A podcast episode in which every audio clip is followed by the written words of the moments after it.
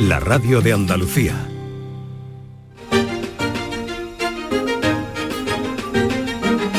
En Canal Sur Radio, Días de Andalucía, con Carmen Rodríguez Garzón.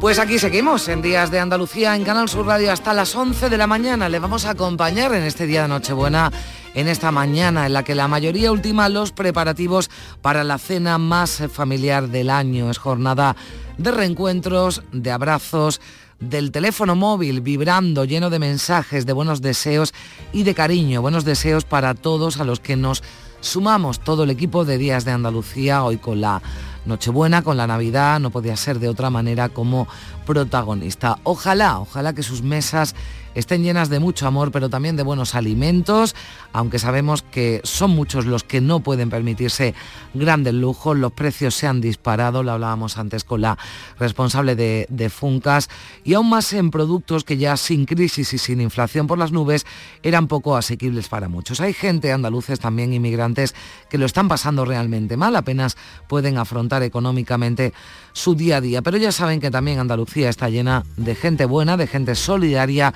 que promueve iniciativas para intentar al menos que los que más lo necesitan puedan tener una buena Nochebuena.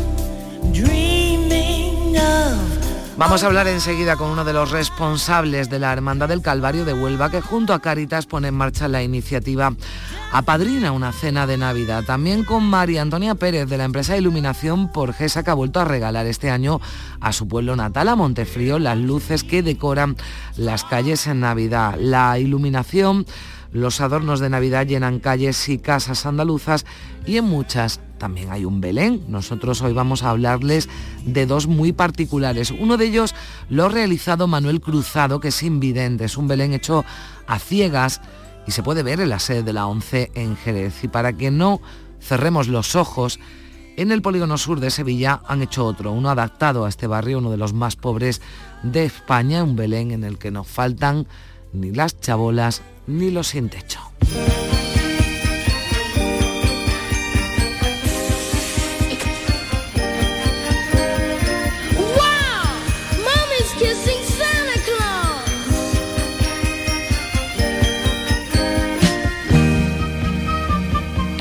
Y por este programa, ya saben, pasan muchos escritores, algunos muy conocidos, pero hoy vamos a contar con uno muy especial.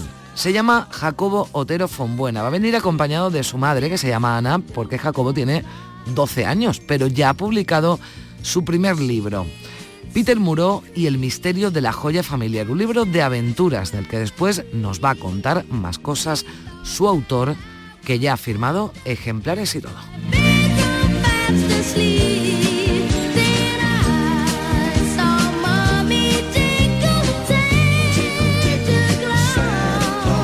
Regalen, regalen libros en Navidad y aprovechen para leer también si tienen días de descanso.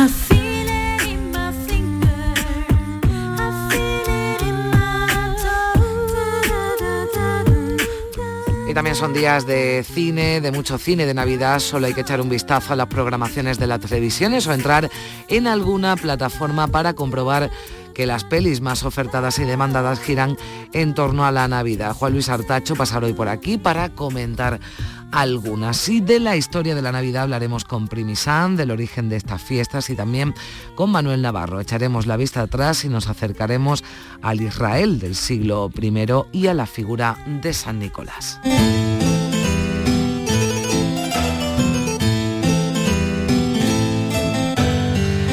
Y esta que escuchan, ya les venimos avanzando algo, es la sintonía de los informativos de Canal Sur Radio adaptada para algo que va a ocurrir a las 4 de la tarde de hoy y que no pueden perderse. Maese Pérez en directo, la leyenda de Becker, como nunca te la contaron, es una audioficción que ha coordinado Antonio Catoni y les aseguro que les va a encantar. Hemos fichado a Becker para la radio, bueno, en realidad el autor Sebastián Aro, que interpreta al poeta sevillano y que también va a estar con nosotros. Y ya por la noche lo que no pueden perderse es tras el discurso del rey en Canal Sur Televisión, el especial Nochebuena que presenta Manuel Lombo y Diana Navarro, que también pasará por el programa.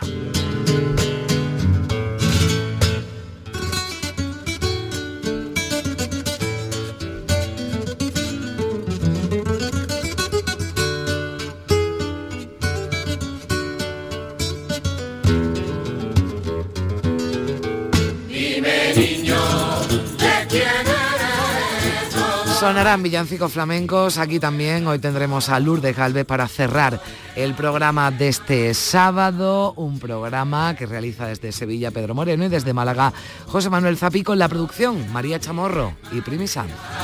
En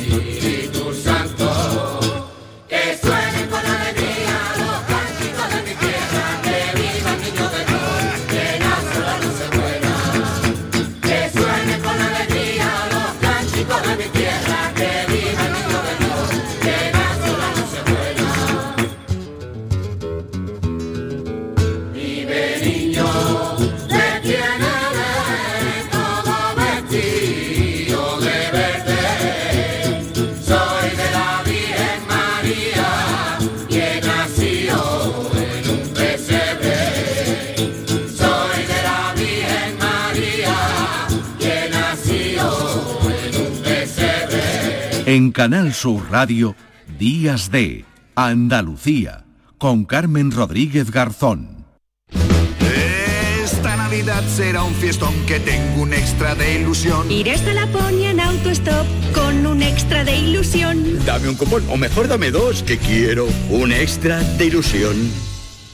Por 10 euros cupón extra de Navidad de la 11 con 75 premios de 400.000 euros. El 1 de enero, cupón extra de Navidad de la 11. Dame un extra de ilusión. A todos los que jugáis a la 11, bien jugado. Juega responsablemente y solo si eres mayor de edad. ¿Por qué Agua Sierra Cazorla es única? El equilibrio de su manantial es único, el más ligero en sodio, la idónea para la tensión arterial, más rica en magnesio, calcio y bicarbonato y ahora agua Sierra Cazorla con los refrescos saludables de verdad. Sin azúcar y sin gas, más naranja y limón. Agua Sierra Cazorla, la única en calidad certificada. Somos la generación más inclusiva y diversa de toda la historia. Compartámoslo, gritémoslo, démoslo todo, sintámonos orgullosos. Pero sobre todo, aprovechémoslo. Si nos dejan, tenemos la oportunidad de crear una sociedad en la que todos seamos protagonistas. Tú también. Grupo Social 11. Generación Inclusión. Días de Andalucía. Con Carmen Rodríguez Garzón. Canal Sur Radio.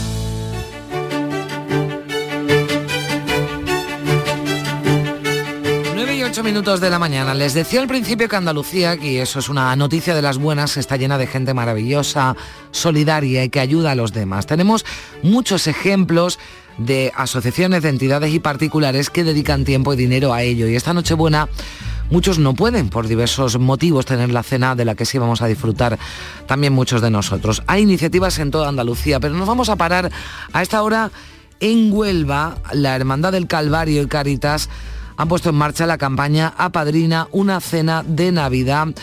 A través de esta iniciativa van a poder ofrecer un menú completo a las familias asistidas por la parroquia. Saludamos hasta ahora a Fernando Guillén Navarro, que es conciliario de la Junta de Gobierno de la Hermandad del Calvario de Huelva. Hola Fernando, buenos días.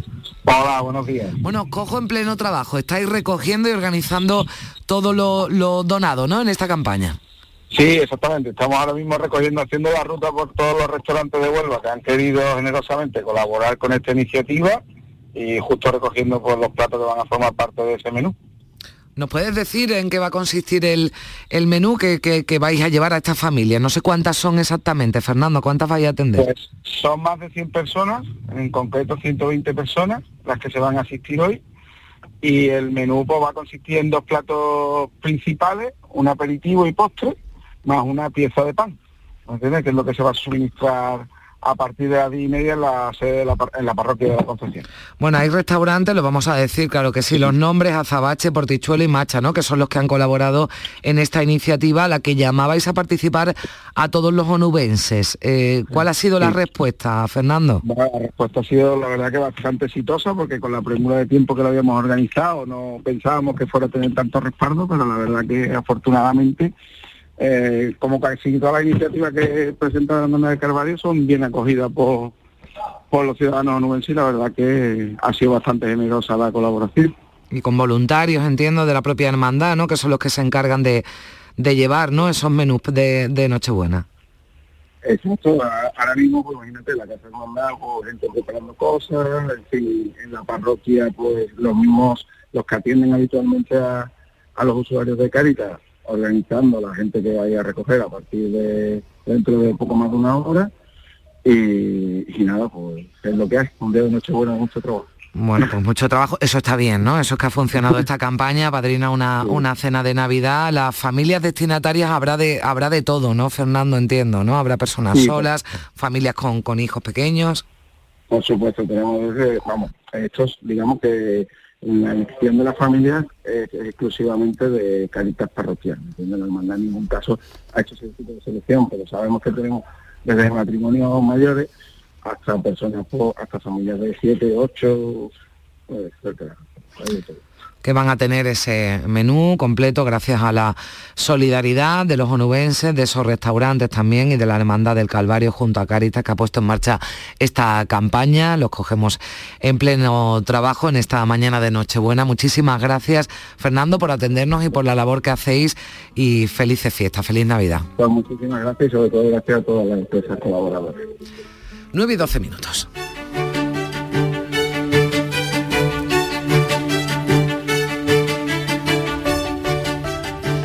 De Huelva nos vamos a Montefrío, a Granada o a Puente Genil, porque entre esos eh, dos pueblos se divide María Antonia Pérez, que es administradora de la empresa de iluminación Porgesa, que lleva 15 años regalando a su pueblo natal, a Montefrío, las luces de Navidad. María Antonia, ¿qué tal? Buenos días. Buenos días. Bueno, te Pues esperan como agua de mayo, ¿no? Esas luces de. Navidad. Pues sí, pues sí. Bueno, llevas 15 Pues años. ¿Cómo, cómo, bueno, cómo, eh, por qué decides hace 15 años, bueno, pues regalarle a tu, a tu pueblo esas luces de Navidad, teniendo en cuenta además que eres la administradora de una empresa, ¿no? De iluminación navideña. Sí, pues la verdad se puso porque vinieron del pueblo, claro, a mí me hizo mucha ilusión que vinieran a comprar de, mi pueblo el alumbrado, algo, algo, vinieron a comprar unas cositas. Entonces nosotros, pues ese año pasó y entonces al segundo año, pues entonces mi yerno cogió amistades con el muchacho que venía a por ella y me trajo un día la alcaldesa. Bueno, pues ya cogí yo un feeling con Reme, que es encantadora, que no puedo decir nada de ella porque es una persona ideal. Vamos, para estar donde está. Y nada, empezamos a, darle pues el alumbrado, empezamos a regalarle el alumbrado, porque en el pueblo no había nada, decía que estaba muy... esta- que no tenían dinero para ellos poder poner Tenían una Alumbrado. poquita de luces y ya está, ¿no? eh, lo, eh, ahí ya está, lo sí, básico, ¿no? Lo básico. Lo básico, sí, lo básico. Y ya empezamos, empezamos y ya al final de todo, de todo, a vivir en el pueblo puesto. Entonces la gente muy contenta y yo muy contenta por Claro. darla.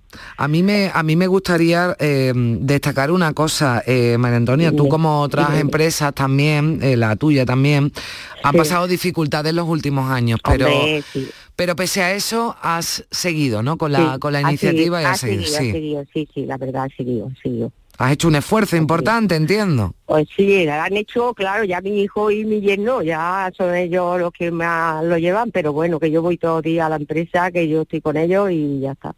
Bueno, pues ah, ya se han colocado, ¿no? Las luces, bueno, ya llevan unos Sí, días, ¿no? Sí, ayer, sí, ayer me dieron también porque me llamó también Antena 3 y estuvo aquí y me sacó por la tele y todo. Digo, Anda. madre mía, pero yo qué soy. Vinieron aquí a Tarrasa, que estoy en Tarrasa, que estoy en Barcelona pasando las navidades con mi familia, mi hermano y mi familia que tengo aquí, en Barcelona. Bueno, o sea, que, que, está repartida, yo he dicho Puente Genil, Montefrío, pero Sí, no sabía sí, yo que andabas por Barcelona. Barcelona. Muy bien, Sí, bueno, eso es muy típico, ¿eh? que nos movamos por, por toda España para, para estar con, la, con la familia.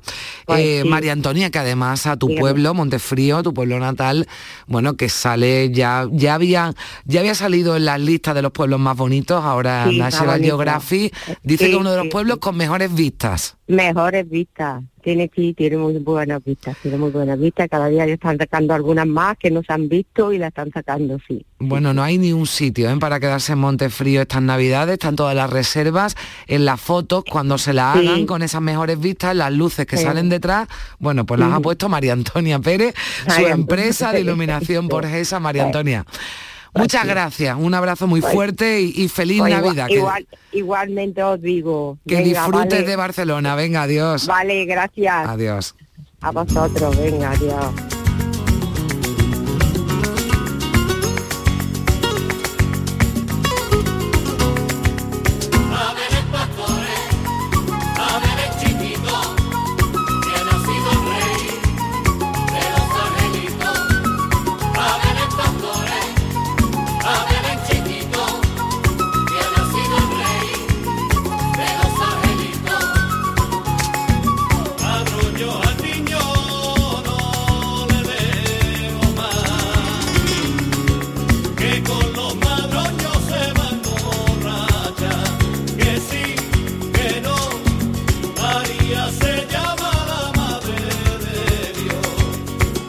La Navidad una tradición imaginaria que ha ido pasando de generación en generación o hay referentes con los que poder rastrear una realidad de hace 2000 años. ¿Cuánto hay de cierto en todos los elementos que constituyen el universo simbólico de la Navidad? Descúbrelo este día de Nochebuena en la Navidad. Mito o realidad histórica con Juan Miguel Vega. Este sábado desde las 6 de la tarde. Canal Sur Radio. La Navidad de Andalucía.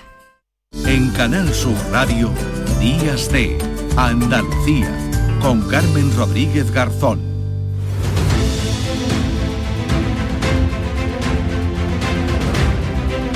Bajo el cielo de Andalucía. Bajo el cielo de Andalucía con Manuel Navarro. Hola Manuel, ¿qué tal? Buenos días.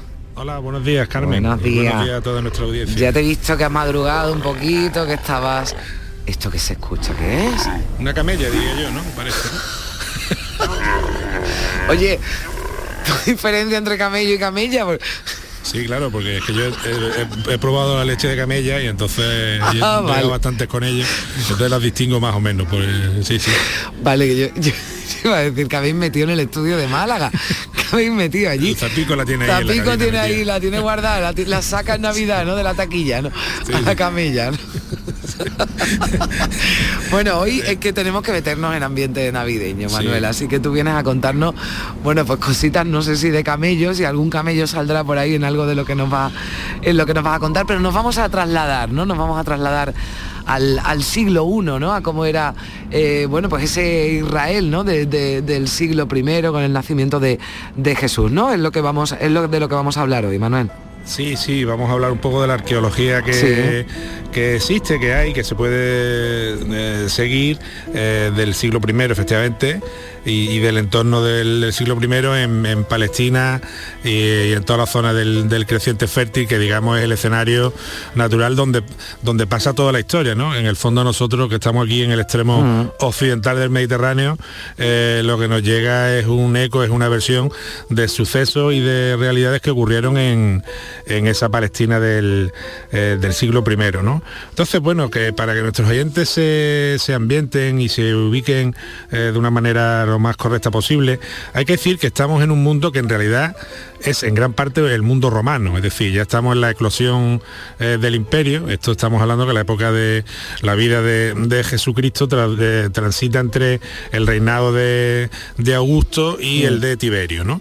Con lo cual estamos hablando de en torno al, al año 4 antes de Cristo aproximadamente, que ahora hablaremos un poco de cronología, y, y la década de los, de los 30 del, del siglo I.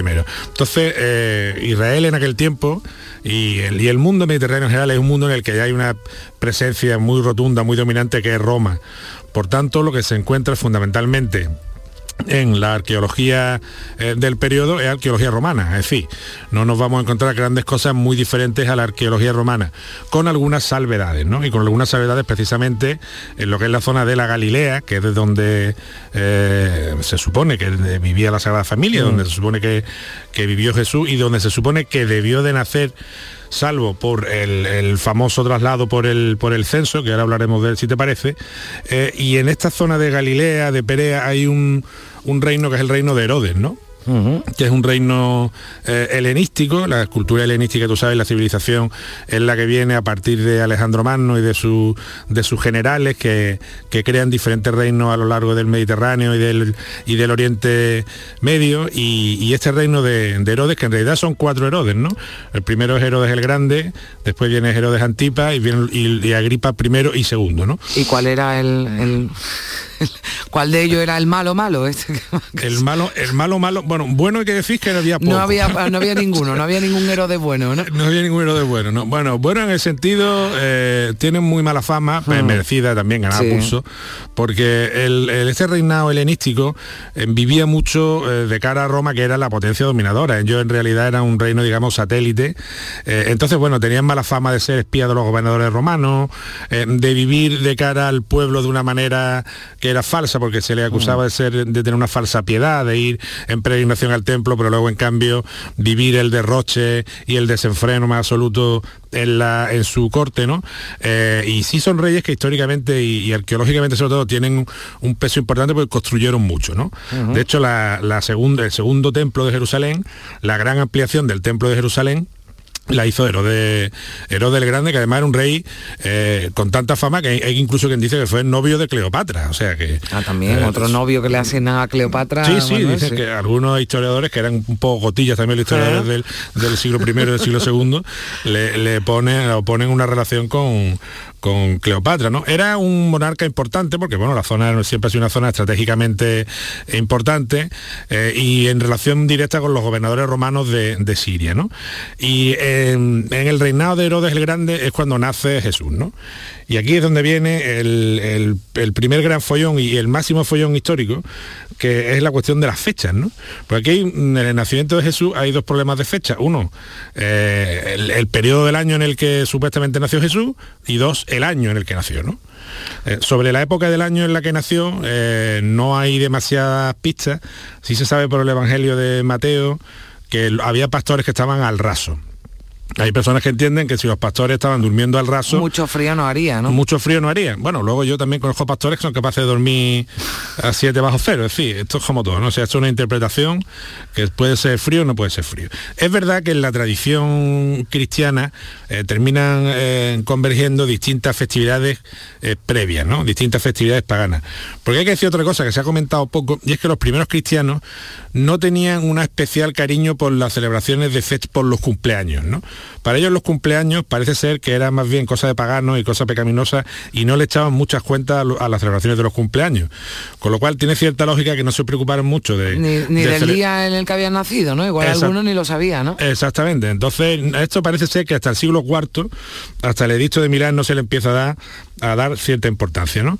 Y entonces, en la, en la festividad de hoy, de la Nochebuena y de la Navidad, eh, convergen eh, mínimo tres fiestas que o, o desembocan en ellas tres fiestas paganas y una fiesta eh, judía que es la fiesta del Hanukkah que ha sido bueno la semana pasada ha sido hace Mm. muy poquitos días que es cuando se enciende la menorá y son todas fiestas relacionadas con la luz en el caso de Roma la del sol invisto que es la que se celebra mañana o las brumales no son siempre fiestas solsticiales ¿no?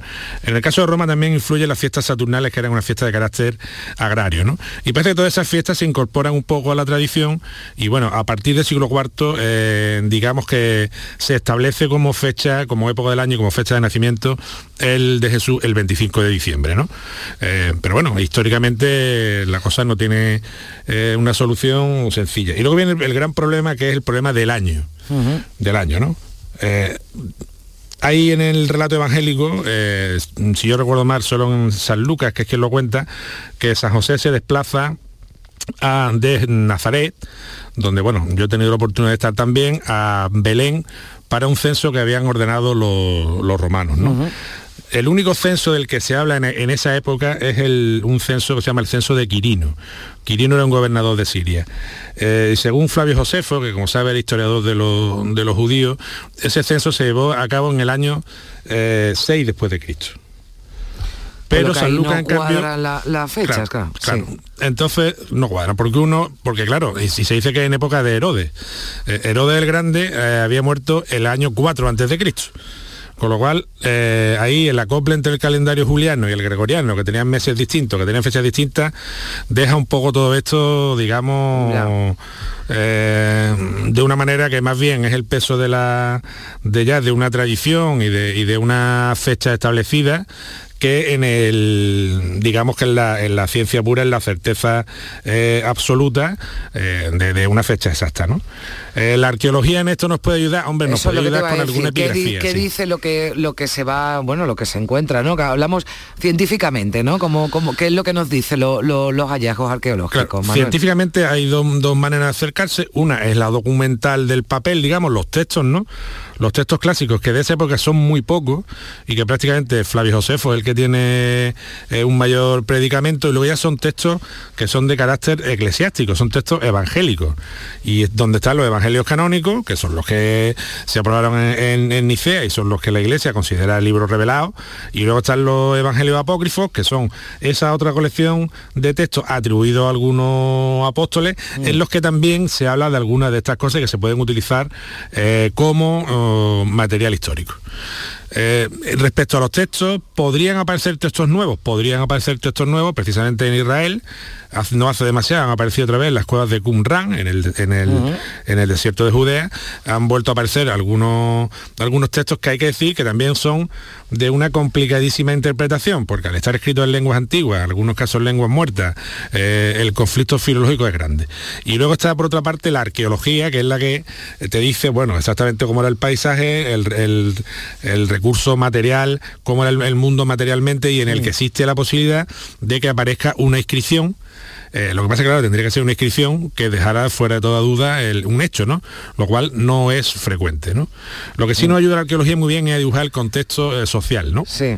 Y a ver cómo era eh, esa Jerusalén del siglo I, que era una ciudad eh, fastuosa, como dicen las crónicas, entre otras cosas por, la- por las grandes obras que desarrolló Herodes el Grande. ¿no? La- esta ampliación del templo es verdaderamente monumental. ¿no? Él, él la explanada a un tamaño, una superficie que hoy en día se calcula que cabrían unos cinco campos de fútbol encima. ¿no? Sí, yo he, estado- he podido estar en el Sí. subterráneo, debajo de la plaza donde está el muro, en la parte inferior donde no se visita. Hemos podido estar y la dimensión del muro y, y la entidad para soportar toda la plataforma del templo eh, es colosal.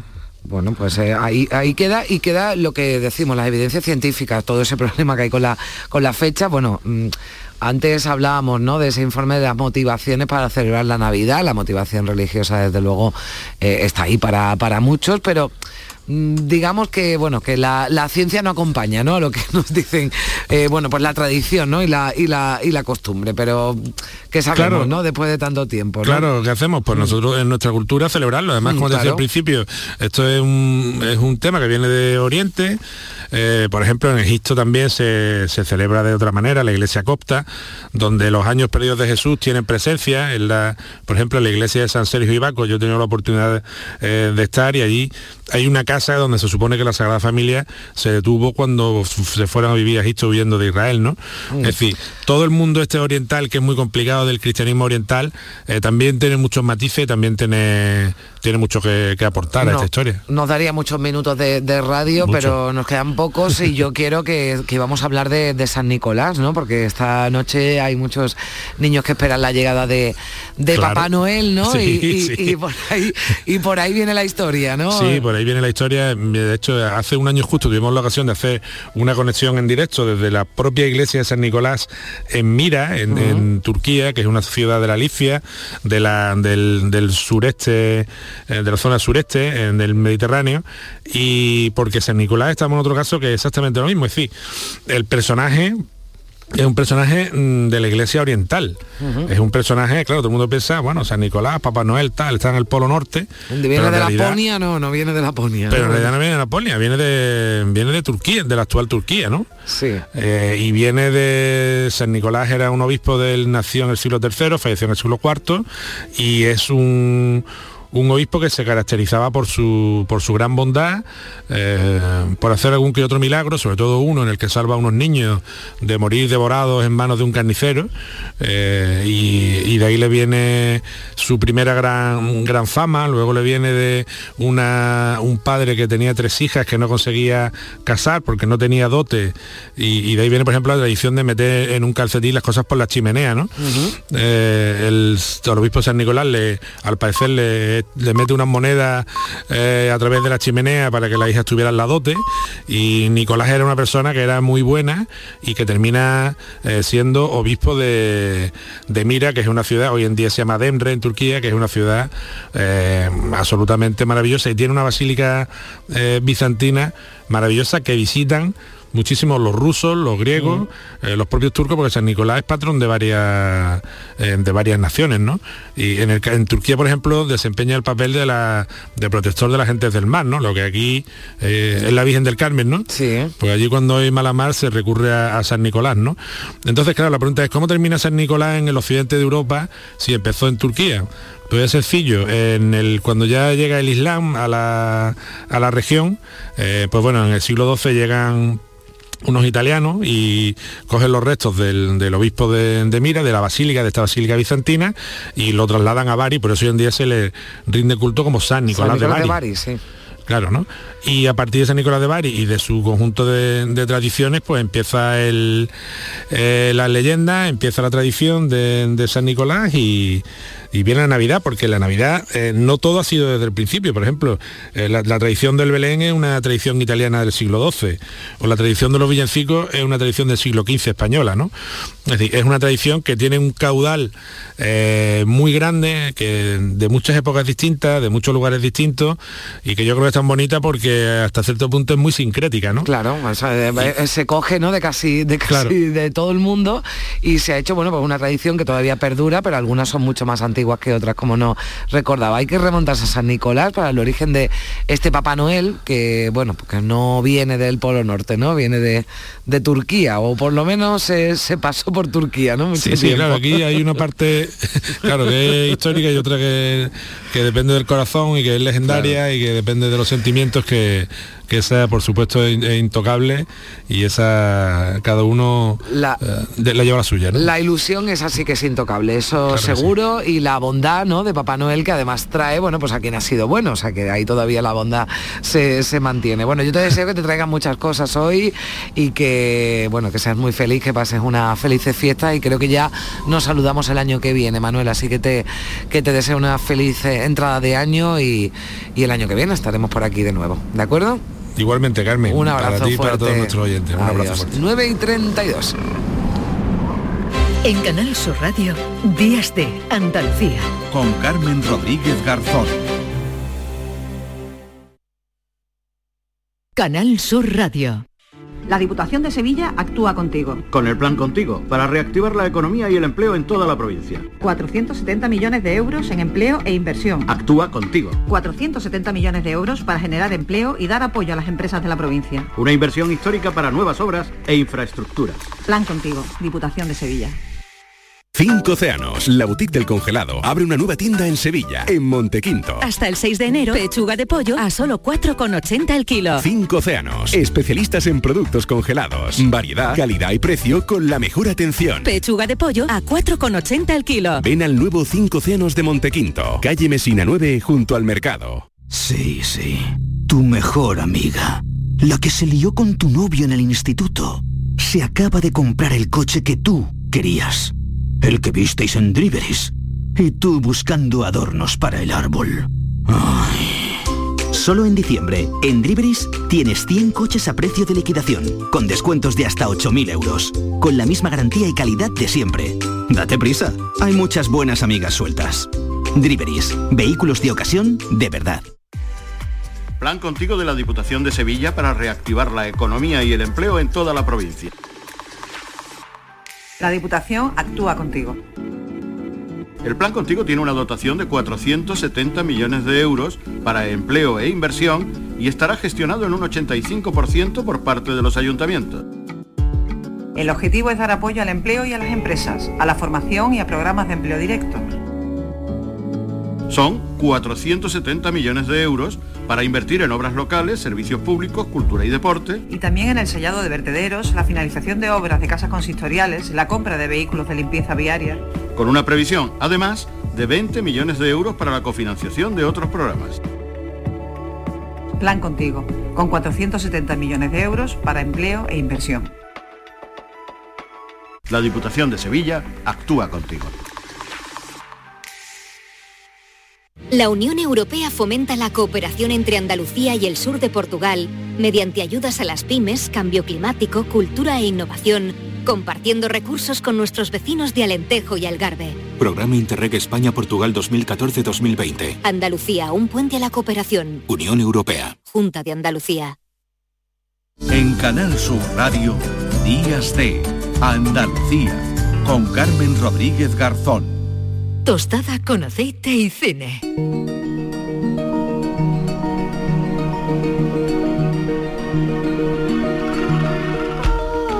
Nueve y 35 minutos de la mañana, ya es el momento en el que hablamos de cine y hoy no podía ser de otra forma. Juan Luis Artacho, ¿qué tal? Buenos días. Buenos días, Carmen, ¿cómo estamos? No íbamos a hablar de otras películas que no fueran de Navidad, es que hoy ya nos tenemos que meter en el, en el ambiente.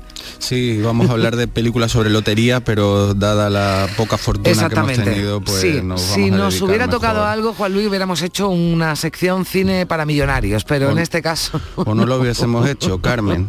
no. Bueno, seguro que hubiéramos venido feliz, mucho más gusta. felices de lo que ya venimos, que venimos siempre contentos, pero eh, hubiéramos venido un poquito más felices, al menos si hubiéramos cogido un pellizquito. Creo que tú nada, igual que yo, ¿no? Aunque sea la vuelta, Yo Carmen. que un cero, un cero tengo por ahí, en fin, bueno. Del 20 gordo, bueno, euritos. bueno, 20 euritos, lo mismo que yo, lo mismo que yo, igual. Bueno, a ver, de lotería no, que hablamos de, de películas y nos trae, pues como siempre, ¿no? Ejemplos así muy, muy, muy distintos, muy diversos y para, para todos los gustos. Eh, ¿Con cuál empezamos? Pues empezamos con una sugerencia tuya y Sí. perdona que lo diga en No, antena, no pasa nada. pero eh, Si no lo hubieras dicho, te lo hubiera recordado yo. Sí, tengo que desmascararte porque me sugeriste esta primera película que vamos a hablar Mm. y he estado analizando en el trabajo, en el Festival de Cine tengo una compañera, Vega Cafarena, que también es fan de esta peli y entonces he entendido, creo entender el porqué. La película, bueno, vamos a poner un poquito de Venga, que va y ahora, a- y ahora comentamos. Sí, Solo que en la casa. identifican, venga. Tengo un terrible presentimiento. ¿Qué? Que se nos ha olvidado algo. Dices eso porque nos fuimos a toda prisa.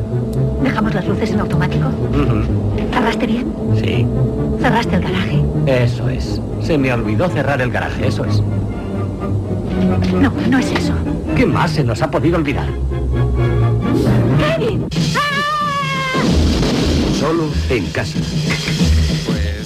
Esta historia que se olvidan al niño en casa Es que es algo ya, que ya de, sí, ya de por sí es una locura, ¿no? Olvidarte.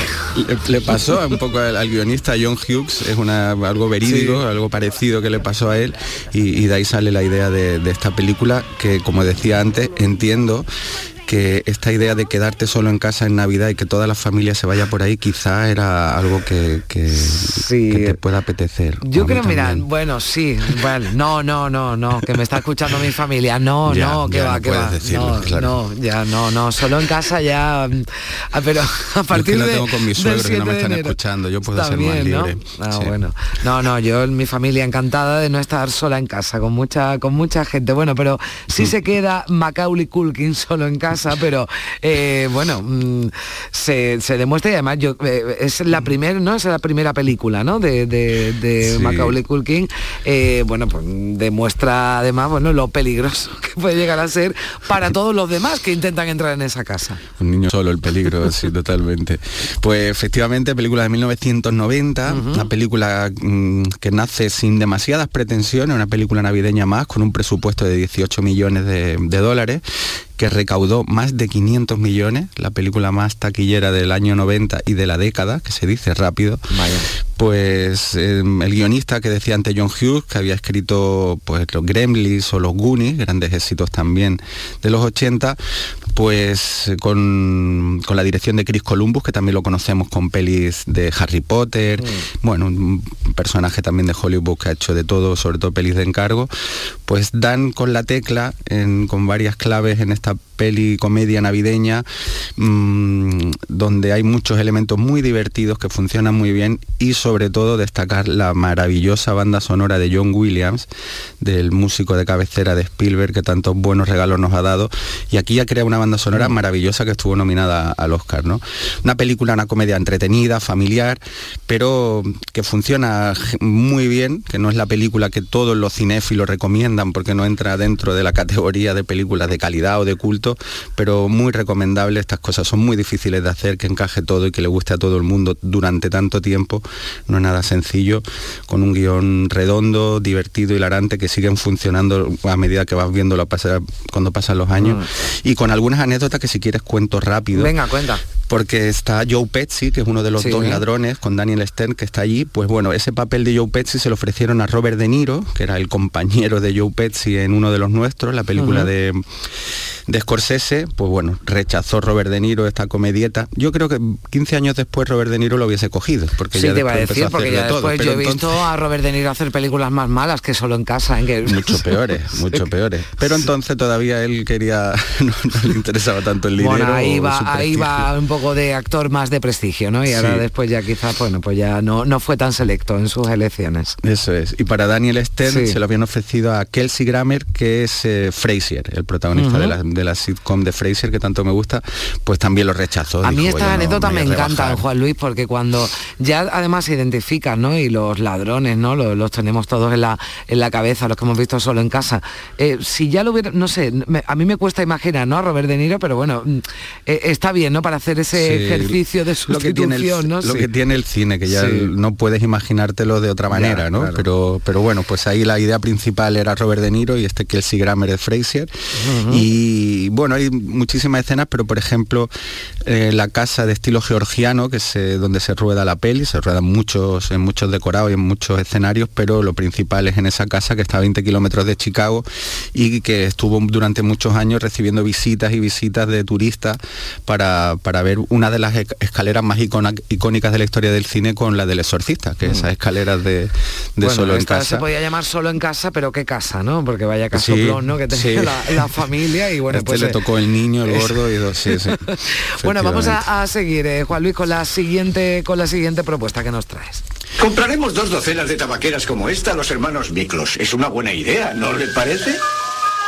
No, señor Matusek, no es para nosotros. Pero si no lo ha escuchado, toca Ochichornia. Mire, aunque tocara la novena sinfonía de Beethoven, seguiría opinando lo mismo. No creo que sea buena idea. Digamos que un hombre fuma 20 cigarrillos al día. Eso significa que 20 veces al día tiene que abrir esta tabaquera y 20 veces al día tiene que escuchar Ochichornia, lo cual me parece horrible. Pues aquí ya saco el reclinatorio, me pongo de rodillas y hablamos de... Para compensar mi elección, ¿no? no he dicho eso, Carmen. A mí me gusta solo en casa también, lo digo públicamente. Y si la vemos esta tarde en la tele, nos quedamos todos otra vez viéndolo y, engancha y eso es mucho. Bueno, y esta de la que hablamos, eh, que ya decías tú. Pues El Bazar de las Sorpresas, de Shop Around the Corner, de el maestro Ernest Lubitsch, las personas más maravillosas, inteligentes y divertidas y adelantadas su tiempo que existieron en el cine, eh, que murió de un infarto, esto me acaba de acordar, murió de un infarto con una prostituta en la cama. Esta hora se puede decir esto, Carmen, supongo, no sé. Bueno, sí, ya está, no entramos más detalles, ya está. Bueno, estaba sonriendo el hombre. Pues eh, James Stewart, Margaret Sullivan, eh, con un guion de Sansol Raffleson, una comedia romántica pues canónica y, siempre con el toque Lubitz, este famoso toque Lubitz que no es más que una muestra de su inteligencia y de respeto al espectador en comedias que hablaban de temas aparentemente poco trascendentes, como mm. puede ser pues un desliz amoroso, una aventura, y él lo convertía en categoría de drama, siempre con, ese humor tan, tan fino y, socarrón que tenía Lubitsch y que todavía sigue siendo adelantado su tiempo, como este El Bazar de las Sorpresas, que no es más que un adelanto de, de Tinder porque al final este, estos dos amantes anónimos que se escriben y que no se conocen y que trabajan juntos, pues me parece que como siempre Lubis va por delante. Y, después hicieron un remake en el 98 de Tienes un email con Meg Ryan y Tom Hanks, que también estaba bien. Claro, yo te voy a decir, voy a decir lo de Tienes un email y me vas a decir, bueno, hoy desde luego la calidad, pero es que ya me he puesto en modo Navidad. También la de Tienes un email, ¿no? claro, eh, está, la, está, la, Navidad presente y es Empire State en fin, bueno, está bonita también para estos días. Está bueno y la que la que no puede faltar ya, la que no va a faltar, esta esta tenía que estar en la lista. Esta es la que, la que viene ahora. Le quiere ir. ¿Qué has deseado cuando has tirado la piedra? Oh, no. Vamos, dímelo. Si te lo digo, tal vez no se llegue a realizar. ¿Qué has pedido, Mari? ¿De- ¿Deseas la luna? Dime solamente una palabra, la cogeré con un lazo y te la entregaré. Te regalaré la luna, Mari. Lo acepto. ¿Y luego qué? Pues luego te la comes y los rayos lunares saldrán entonces de la punta de tus dedos y de la punta de los dedos de tus pies y de la punta de tus pelos y... eh, ¿Estoy hablando demasiado? Sí. ¿Por qué no la besas en lugar de aburrirla con tu charla? ¿Qué ha dicho? Que por qué no la besas en lugar de aburrirla con tu charla. Qué ñoño y tan precioso, Sí, Carmen. iba a decir, digo, bueno, no, un poquito ñoño, claro, es que salgan la, la- Pues yo los soy muy rayos de ñoño. la luna. Esto. Sí, es bonita, qué bello es vivir. Qué bello es vivir, película de Navidad por, por antonomasia, aunque en mi casa yo siempre veo con mi padre El Guateque, es nuestra película Mm. navideña, pero Qué bello es vivir es la película de Navidad por excelencia y no podíamos dejar de hablar un poquito de esta maravilla de Capra, de este cuento encantador, una fábula perfecta, un canto a la bondad maravilloso y que creo que siempre es necesario que, que escuchemos y sigamos viendo este tipo de historias donde lo que nos cuentan es cómo sería la vida de los demás si no estuviésemos nosotros, ¿no?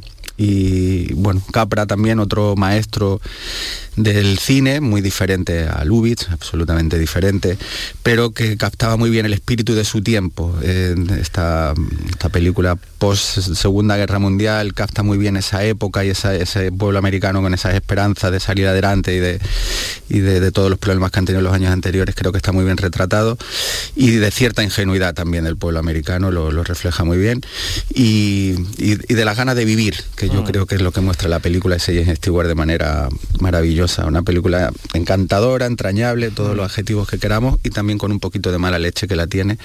Y, y con James Stewart, que están en las dos pelis que hemos destacado como uno de los caballeros americanos más importantes que ha dado el cine y de sus héroes y antihéroes también, que lo ha sido, pues...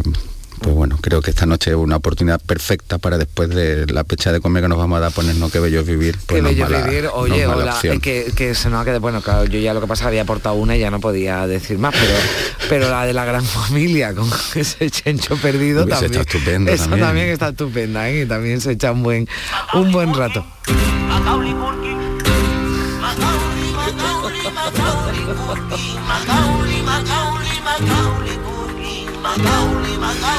Mira que es complicado el nombre y ya dedicarle una canción a Macaulay Culkin. Sí, este es el gran Zapi que nos ha sorprendido aquí con... Zapi está hoy travieso, ¿eh? Está Zapi sí. está travieso con la camella y con el Macaulay Culkin. Bueno, pues Siempre se toma té, pero aquí hay una botella de Dani por el estudio, Carmen, no te digo más. es el día, es el día, es el día que pega. Sí. Bueno, Juan Luis, feliz Navidad y nos saludamos la próxima semana, antes de que, de que acabe el año. Te espero por aquí, ¿de acuerdo? Que pases una noche estupenda y también a todos los oyentes felices fiestas. Solito en casa, solito en casa. Me monto una fiesta, me va la guasa. Me monto una fiesta, no está la mamá. Me monto una fiesta, canela en rama. Vienen los tacos, vienen los tacos. Días de Andalucía. Con Carmen Rodríguez Garzón. Canal Sur Radio. Aquadeus, ahora más cerca de ti, procedente del manantial Sierra Nevada, un agua excepcional en sabor, de mineralización débil que nace en tu región. Aquadeus Sierra Nevada es ideal para hidratar a toda la familia y no olvides tirar tu botella al contenedor amarillo. Aquadeus, fuente de vida, ahora también en Andalucía. Seguro que como persona consumidora has contratado algún producto bancario financiero por el que te sientes engañado. No te preocupes. En Adicae Andalucía arreglamos tu situación sea cual sea. Protégete contra los abusos y colabora en nuestra lucha por solo 3 euros al mes. Infórmate ahora en adicaeandalucía.org. Campaña subvencionada por la Junta de Andalucía. Robbie Williams, el icono más internacional del pop británico, llega a Mare Nostrum Fuengirola el próximo 15 de junio. Robbie Williams, disfruta de la leyenda en directo. Entradas ya a la venta en entradas.com y en marenostrumfuengirola.com. Canal Sur Radio les invita a viajar en el tiempo, a vivir la leyenda de Gustavo Adolfo Becker, Maese Pérez, el organista como si la radio hubiera estado allí. Bueno, efectivamente estamos en la Sevilla de 1568. Con guion de Antonio Catoni. Porque voy a tener la posibilidad de asistir a la misa del gallo. Maese Pérez el organista. Una adaptación para radio. Este sábado a las 4 de la tarde. Canal Sur Radio. La Navidad de Andalucía.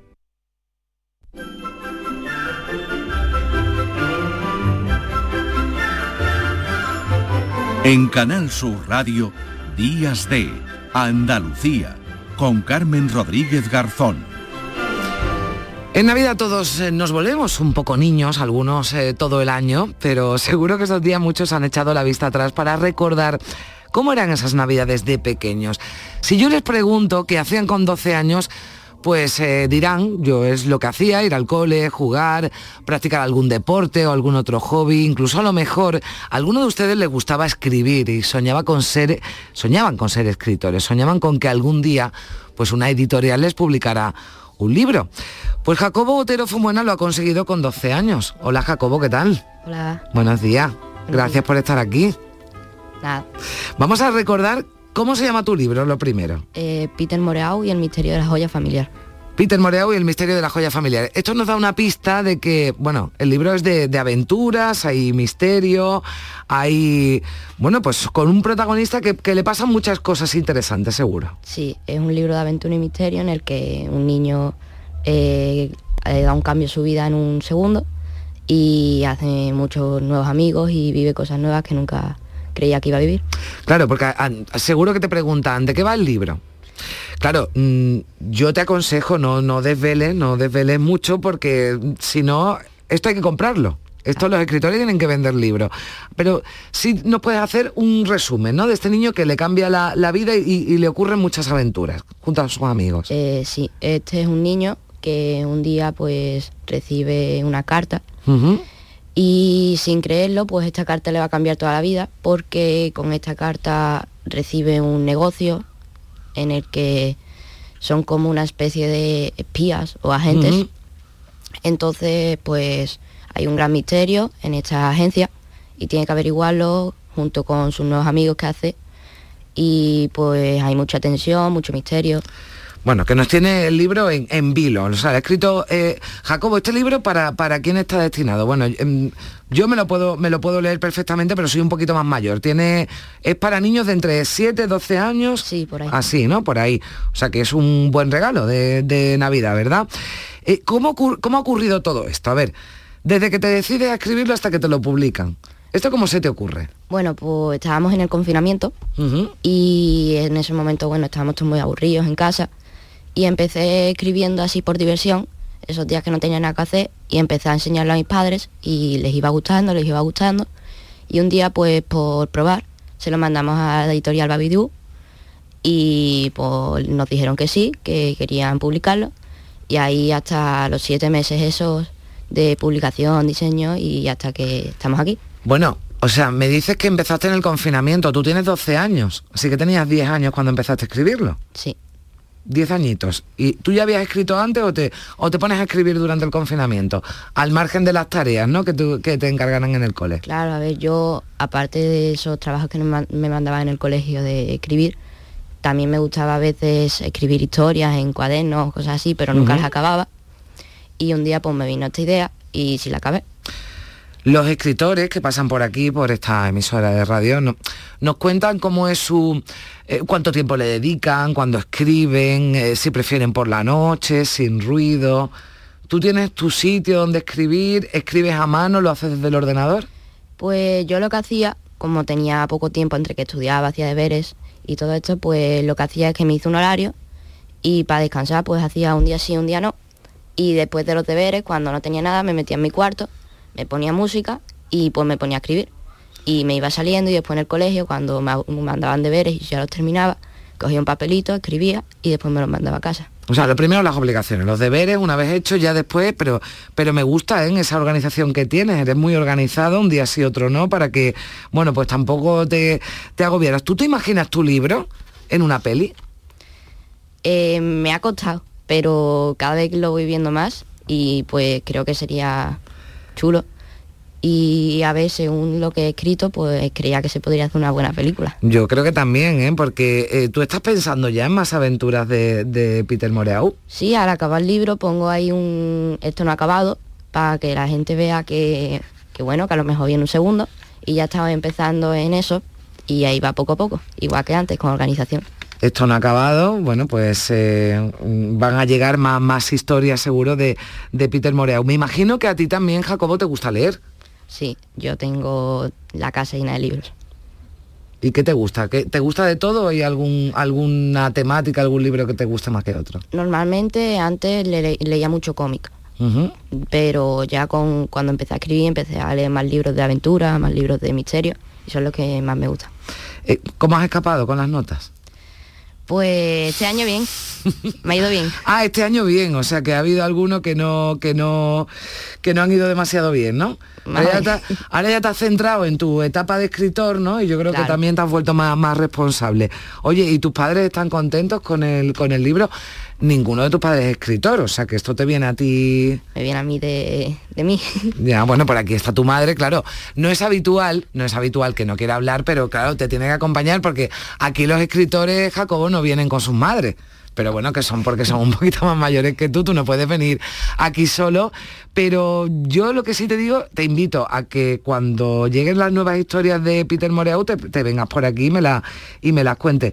Eh, ¿Nos quieres leer algún un trocito de- del libro? Algo que no... Lo, lo eliges tú, quieres... Bueno, pues si, si quieres el principio, para que nos dé una, una pista de qué Ya, va el libro. la Venga, página. vale. Mira, mm, tengo 12 años y vivo en Londres. Yo creo que eso vale de presentación, ¿no? Empecemos otra vez. Hola, me llamo Peter. No creáis que soy un superhéroe ni un agente secreto. No, soy un niño muy pero que muy normal. Soy un niño normal con un pelo pelirrojo normal y unos pedazos de gafas de culo de botella que yo diría que no son muy normales. Vivo con mi abuela en una pequeña casa en el centro de Londres. Las paredes están viejas que parecía que se iban a caer y los muebles están empapados por la humedad. Bueno, pues así empieza el libro, eh, se escribe en primera persona, o sea, como si tú fueras eh, Peter, el que está escribiendo el libro. Yo te preguntaba antes, fuera de, de micrófono, que algunas veces somos así de malos y contamos lo que hemos hablado previamente. Peter, me has dicho que porque te gustaba ese nombre, bueno, se llama Peter Jackson Moreau. O Moreau, si lo decimos en francés, ¿no? Y Moreau porque a ti te había gust- gustado ese apellido, no tiene más explicación. Sí, porque, a ver, yo en el libro me intento centrar en, salvo una o dos cosas, me intento centrar en cosas que encontraba, investigaba, en cosas reales. Entonces, cuando intenté empezar a escribir y vi que quería que fuera francés, que la familia fuera francesa, pues busqué buenos apellidos franceses y me apareció Moreau. Eh, pues Moreau, oye, y me, me gusta gustó? eso que has hecho un trabajo de investigación para escribir el libro. Sí. Claro, no has escrito, sino si nombras algún escenario, alguna ciudad, pues Sí, te documentas, ¿no? El libro también va mucho de que se va a muchos sitios, eh, también mucho de turismo, va, va a un mogollón de sitios del mundo y todos son sitios reales.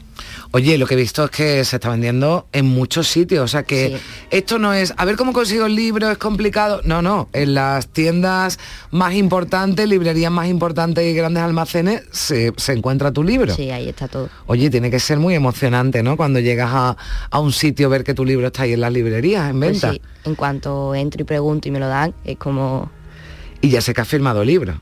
Sí, unos cuantos ya. Ya, pues ya saben, mm, no se lo pierdan. Yo invito como regalo de, de Navidad este Peter Moreau y el misterio de la joya familiar, del que no vamos a contar nada, ya para enterarse de lo que pase al final tendrán que, que leer el libro. Jacobo, muchísimas gracias por venir por aquí, ha sido un, un placer y espero que hayas estado contento y a gusto aquí este ratito de radio. Gracias a ti. ¿Te ha gustado la radio? Sí, ¿Sí? súper chula. No habías venido nunca, ¿no? No. A la radio. Pues nada, me alegro mucho de haberte hecho, oye, lo recordaré dentro de unos años. Le hice la primera entrevista a Jacobo Otero Fonbuena. Jacobo, feliz Navidad. Igualmente. Y a tu madre se la das también, que no quiere hablar, pero que está por aquí. Adiós, gracias.